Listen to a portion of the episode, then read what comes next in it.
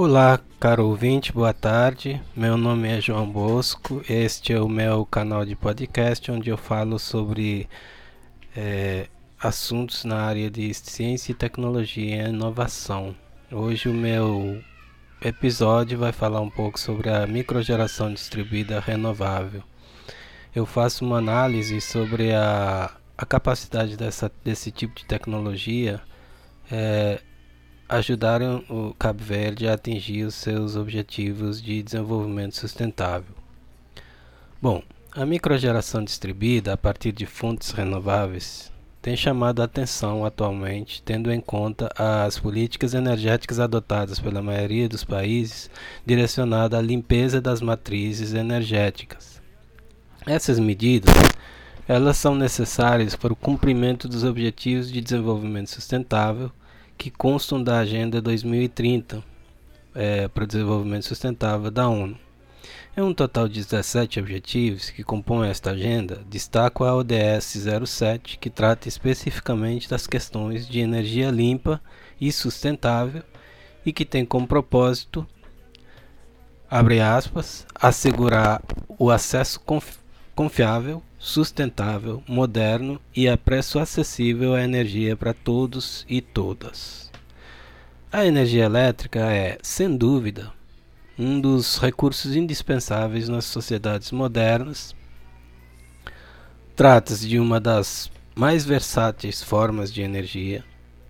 Ela é facilmente transformada em outras formas de uso final de energia em residências, citado no exemplo de, de usos finais a iluminação, refrigeração, aquecimento, força motriz e também nas indústrias em geral e assume um papel extremamente importante de transformação social e de desenvolvimento humano.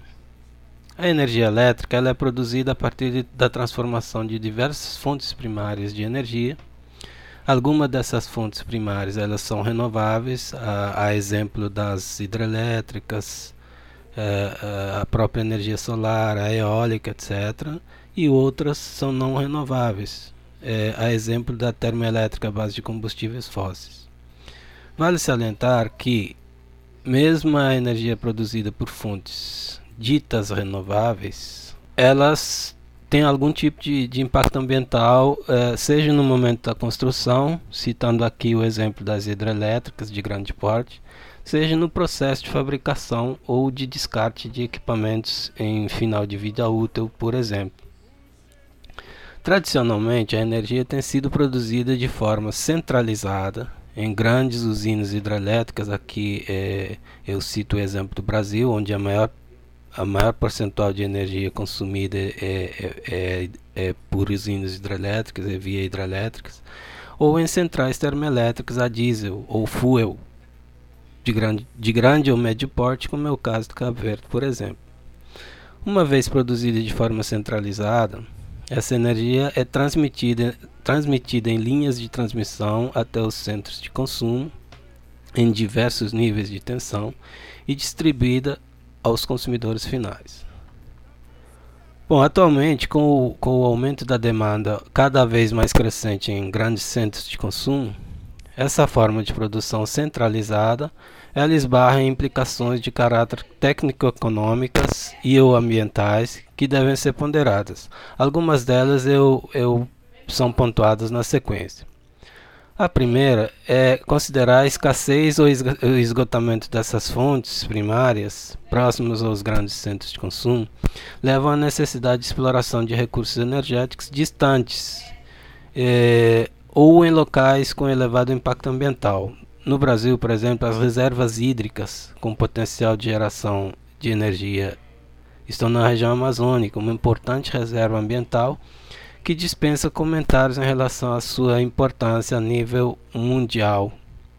Explorar recursos longe dos grandes centros envolve investimentos de grande porte de recursos financeiros para construir novas centrais de produção e novas linhas para transporte dessa energia até os grandes centros de consumo, com implicações nas, nas perdas técnicas e, eventualmente, no aumento de impactos ambientais importantes. Esse é um primeiro ponto que deve ser considerado.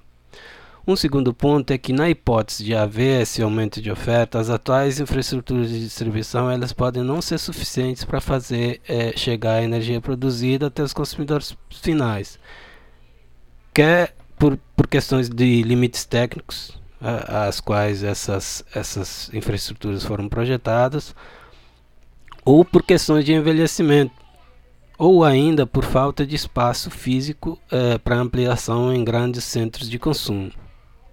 Um terceiro ponto é, que tem que ser considerado né, é, é a questão do, do, da quantidade, do montante de quilowatts que eu quero, que eu quero produzir, o preço, a, volatilidade e intermitência dessas fontes primárias que devem ser consideradas no cenário de planejamento de longo prazo. Uma alternativa ou o que chamamos aqui desse formato tradicional de geração de energia elétrica centralizada, é a geração descentralizada ou distribuída. Mas o que é isso? De forma resumida, a geração distribuída é um conceito que define a produção de energia de médio e pequeno porte em termos de potência instalada, próxima uh, ao consumidor final, no Brasil, por exemplo, a geração distribuída é dividida em duas categorias: a microgeração distribuída, que se caracteriza como uma central geradora de potência até 75 kW, e a mini geração distribuída com potência instalada superior a 75 kW e, e menor ou igual a até 5 MB. Ao contrário da geração centralizada, esse tipo de, de, esse tipo de geração é feita no local de seu consumo, como eu citei uh, atualmente, em, próximo de residências, condomínios, indústrias, dependendo do tipo de, de fonte que eu estou usando. Ou seja, ele dispensa a infraestrutura de transporte, as, a, aquelas linhas de transmissão que eu falei para vocês anteriormente, o que resolve grande parte das implicações técnicas para atendimento de demanda de energia é, de forma centralizada. A geração distribuída ela tem uma série de vantagens em relação à tradicional é, geração centralizada unidirecional. É, a primeira vantagem é a questão da redução das perdas técnicas, como eu não tenho essas infraestruturas de transporte, é, isso é, um, é uma, é uma, uma das vantagens óbvias desse tipo de, de, de geração. O segundo é o custo de implantação, que é bem menor tanto do ponto de vista financeiro como do ponto de vista de impactos ambientais, pelo porte e pelo viés de opções é, por fontes renováveis. Um terceiro ponto positivo é eventual alívio de carregamento é, máximo das, das infraestruturas de transporte existentes nos grandes centros, e isso vai evitar, é, por exemplo, novos investimentos em reforços, por exemplo. A, a, quarta questão da, da a quarta vantagem é a questão da versatilidade desse tipo de geração. É, a geração distribuída ele pode ser projetada para consumo próprio, sem conexão à rede elétrica, os sistemas que a gente chama de sistemas off-grid, uh, em locais remotos ou conectados à rede elétrica, uh, as chamadas sistemas on-grid que podem ser é, compensadas, que podem ter compensação financeira ou desconto na fatura de energia elétrica, como é o caso do Brasil sobre, sobre, sobre regulamentação em vigor desde 2012. A quinta vantagem é que, aliadas às recentes e promissoras pesquisas por fontes de, de armazenamento de energia, a geração distribuída ela pode contribuir sobremaneira para aumentar a disponibilidade, a autonomia e a independência energética. Tudo isso é, pode contribuir para um melhor casamento entre demanda e oferta de energia ao longo do dia, com um melhor custo-benefício ao consumidor final. Cabo Verde é, é, um, é um dos estados membros da CDAO que tem se destacado em relação à produção e promoção do uso das energias renováveis é, o país é dotado de condições excelentes em termos de potencial de geração de energias renováveis, mais especificamente, ou as mais populares, é a, a solar e a eólica. Além disso, as políticas públicas têm sido direcionadas à exploração desses recursos energéticos em detrimento de combustíveis fósseis. E, por exemplo, dimensões ventiladas no passado ou uso de usinas nucleares flutuantes como alternativa. É, sobre esse assunto, eu escrevi um artigo de opinião no jornal A Semana intitulado A Moda Agora é Usina Nuclear Flutuante, em agosto de 2017, onde eu opinava a favor dos que defendiam as renováveis. Naquela época, o país eh, sofria com recorrentes cortes de energia e discutia-se discutiam-se alternativas para contornar, além dos cortes, a dependência externa, o aumento e a volatilidade dos preços dos combustíveis. De lá para cá, discursos acertados do então é, governo do, do, do primeiro-ministro José Maria Neves e políticas energéticas ambiciosas de 100% de penetração de energias renováveis colocaram Cabo Verde no, no caminho certo em que se encontra hoje. Em declarações à, à Rádio ONU, a quando da sua participação na COP21, que aconteceu eh, de 30 de novembro a 11 de, de dezembro de 2015 em Paris, o então primeiro-ministro José Maria Neves já defendia energicamente a ambiciosa meta de 100% de penetração de energias renováveis na matriz de energia elétrica do país. E, naquela época ele defendia até essa meta até 2000, 2030. Bom, seguindo nessa linha, é, no, em seu discurso, o discurso proferido a 27 de setembro de 2009, na, na, também na Assembleia Geral da ONU, é, o atual primeiro-ministro de Cabo Verde, é, Ulisses Correia Silva, ele reiterava a ambição do país de atingir 100% de penetração de energias renováveis para suprir demanda de energia no país até é, a meta até 2040. Obviamente com, a, com alguma alguma atualização na data final de entrega, né? Mas pouco importa se é em 2030 ou 2040. É, essa estratégia ela tem dado muito certo, pelo menos na questão da promoção e aumento da, da taxa de penetração das renováveis em Cabo Verde. O marco é, regulatório no setor das energias no país, ele remonta ao ano de 2011, segundo dados da Direção Geral da Energia de Cabo Verde, com atualizações ou com alterações em 2018. A regulamentação do setor estabelece as figuras do produtor independente e do microprodutor como os novos, os novos atores no mercado de energia renovável. É, essa, essa legislação em vigor ele prevê incentivos fiscais, aduaneiros e regime remuneratório por quilowatt-hora de valor fixo para os novos agentes de mercado.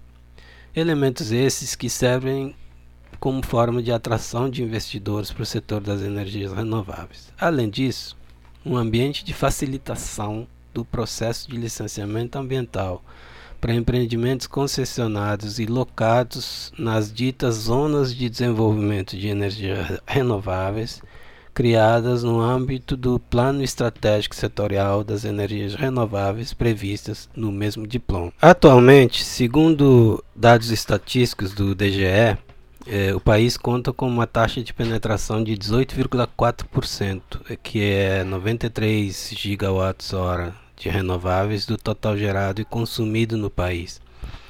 Desse total, 33,6 megawatts pico de potência instalada é de produtores independentes, 4,4 de microprodutores, fazendo uma um, olhando assim por, por ilhas, a gente tem uh, acima da média estão as penetrações na, nas ilhas do Sal, São Vicente, no limite da média a ilha da Boa Vista com 18,3, São Vicente, eh, Sal tem 27,6, São Vicente 27, Boa Vista no limite com 18,3 e abaixo da média estão as produções nas ilhas de Santiago e, e, e Santo Antão, Santiago com 15, Santo Antão com 8,6 as ilhas de São Nicolau, Maio, Fogo e Brava ainda não têm nenhuma participação de energias renováveis na matriz energética uh, do país. Ou seja, um longo caminho ainda a, a, a percorrer rumo à ambiciosa e saudável meta dos 100%. O retrato atual mostra um acerto é, das políticas públicas na promoção e criação de um ambiente de negócios em torno é, de um consenso é, de promoção das energias renováveis em detrimento de fontes primárias baseadas em combustíveis fósseis. Os impactos ambientais, a dependência externa, o aumento e a volatilidade de preços formam, formaram as âncoras desse consenso. E os números eles falam por si. É, o marco regulatório foi um passo importante dado nessa ambição positiva dos 100% de renováveis no país mas também aponta para novos e importantes desafios. Alguns eu vou pontuar na sequência. O primeiro deles, e talvez o mais importante, é o de alinhar as políticas públicas é, no sentido de promover não só a sustentabilidade energética e ambiental, mas também sustentabilidade social e econômica a partir da exploração é, socialmente responsável do potencial energético renovável do país. Lembrando que a, a sustentabilidade, na sua concepção mais ampla, ela não se resume apenas à promoção e intensificação do uso de, das energias renováveis, mas também no seu impacto social. Quando a gente fala de impacto social, a gente fala de bem-estar e prosperidade econômica do, do, do povo das ilhas. Né? Nesse sentido, as ações devem ser pautadas não só pela ambição, que é saudável, a ambição dos 100%, mas também por critérios objetivos e transparentes eh, de defesa do, do interesse público, tanto na concessão da exploração quanto no controle eh, de retorno efetivo da exploração desses recursos a favor das populações sempre na perspectiva de que os recursos energéticos eles são bens públicos, que não é, pertencem a esse ou aquele governo, a esse ou aquele partido, mas sim ao povo das ilhas. E, e, consequentemente, sua exploração deve trazer os benefícios econômicos, sociais e ambientais. E, e a população ela, ela não tem não, não, tendo a população não apenas o acesso como meros consumidores, mas eles devem também ser atores participativos na, na construção dessas soluções e, obviamente, beneficiários das mesmas. Um segundo ponto que talvez seja um, um desafio, ainda nesse sentido de da amplitude da questão da, da sustentabilidade, é que cabe uma reflexão sobre a necessidade de eventual descentralização das decisões.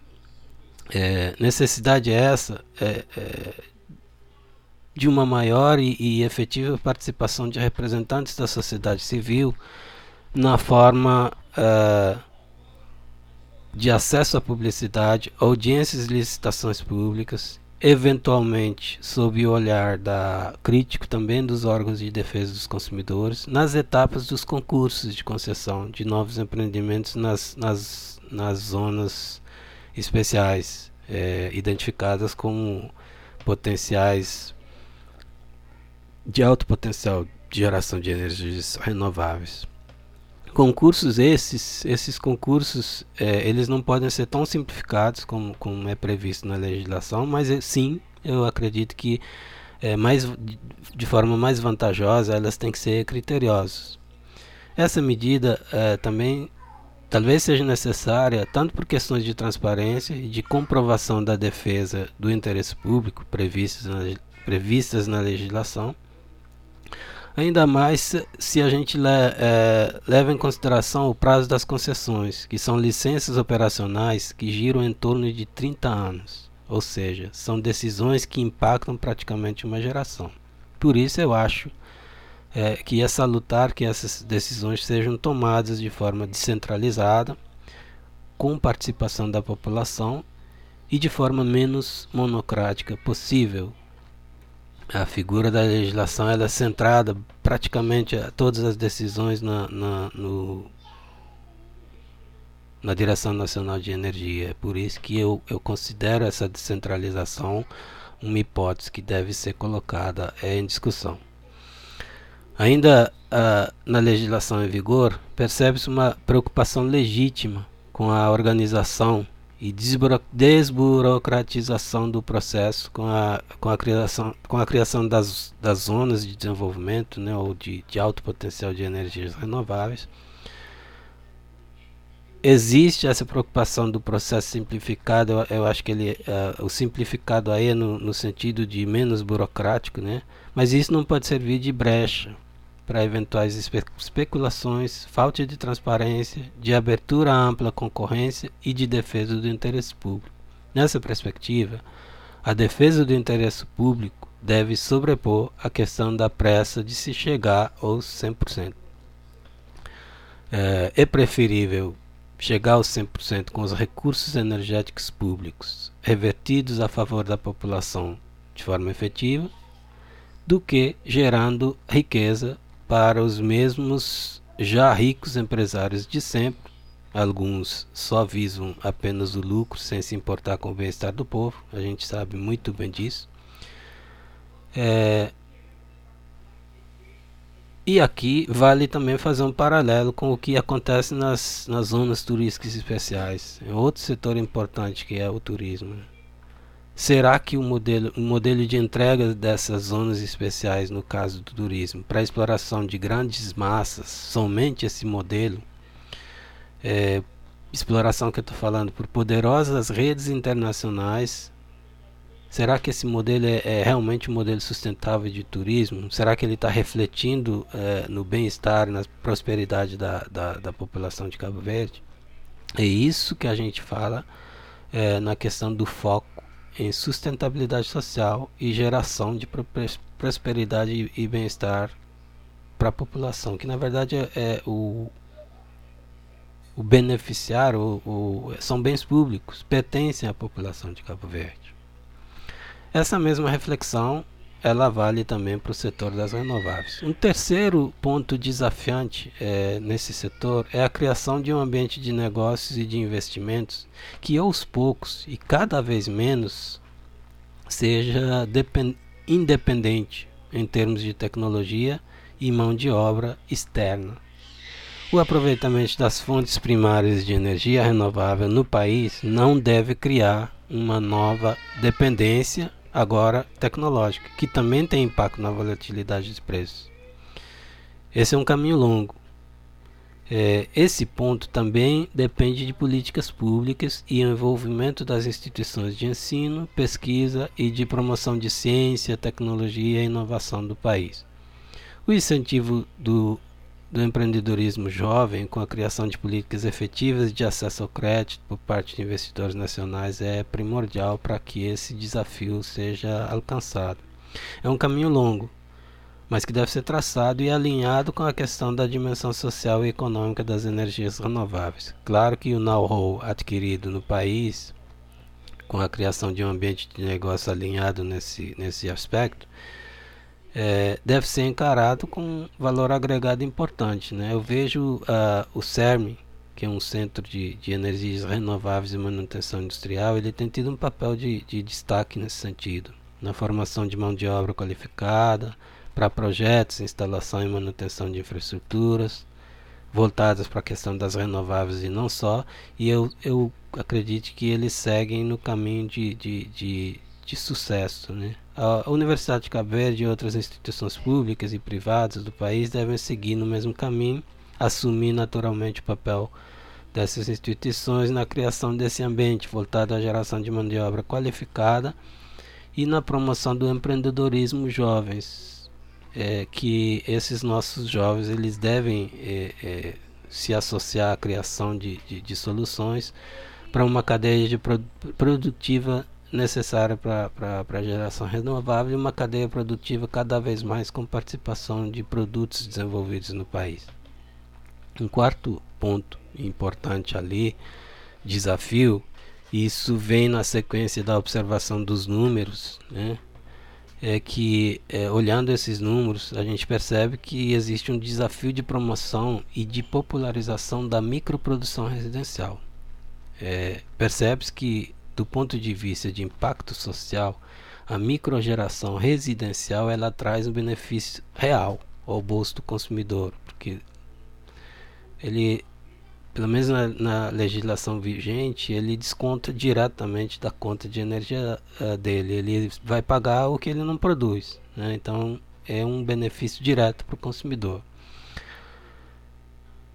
Este talvez seja um dos maiores desafios da, da, da atualidade no setor, que é a popularização do acesso à microprodução. Lembrando que os investimentos iniciais para a produção própria de energia renovável elas podem ser impeditivos para a maioria das famílias em situação em alguma situação de vulnerabilidade econômica e social ou que não tenham uma poupança disponível para investir nesse tipo de tecnologia.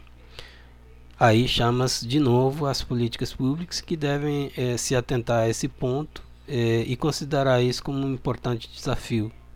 Eh, e quando você populariza, você também tem um, um, um, outro fator importante, um outro reflexo dessa popularização é que quanto mais, mais gente consome, você tem uma redução dos preços é, de todos os insumos, de toda a cadeia de insumos para geração de energia e, consequentemente, no preço final é, é, quilowatts-hora ao consumidor final.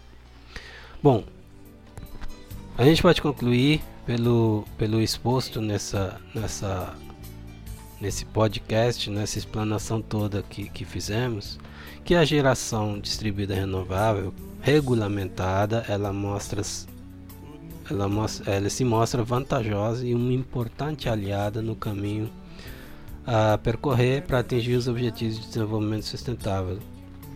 A ideia eh, aqui foi apresentar de forma objetiva esse conceito de geração distribuída, comparar a questão da geração distribuída com a chamada geração tradicional, né, unidirecional, e podemos, eh, a ideia era poder perceber eh, as vantagens econômicas, apresentar as vantagens econômicas dessa tecnologia, ambiental e social também, e mostrar também que adequado às condições, eh, às ambições de Cabo Verde e o potencial de geração fica evidente a importância da geração distribuída como fator de desenvolvimento não só de Cabo Verde, mas também para a região, principalmente quando vem é, a questão de valor agregado à utilização de energias limpas.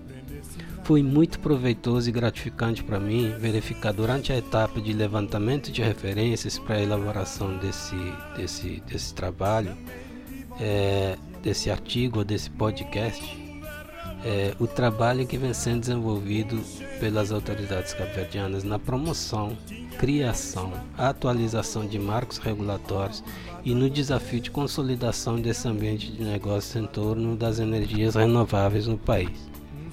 E espero, obviamente, que essas reflexões contribuam é, de forma positiva para o debate, na, constru na construção de caminhos que façam com que a população de Cabo Verde seja de fato a maior beneficiária do patrimônio público precioso que lhe é devido, que é o potencial energético renovável do país. E finalmente eu, eu, eu vou concluir enviando um, um grande abraço virtual em tempos pandêmicos a todos e a todas e desejar que esse momento muito difícil para a nossa geração seja superado mais urgente possível, com o menor impacto possível em vidas humanas e que possamos seguir a caminhada. Muito obrigado.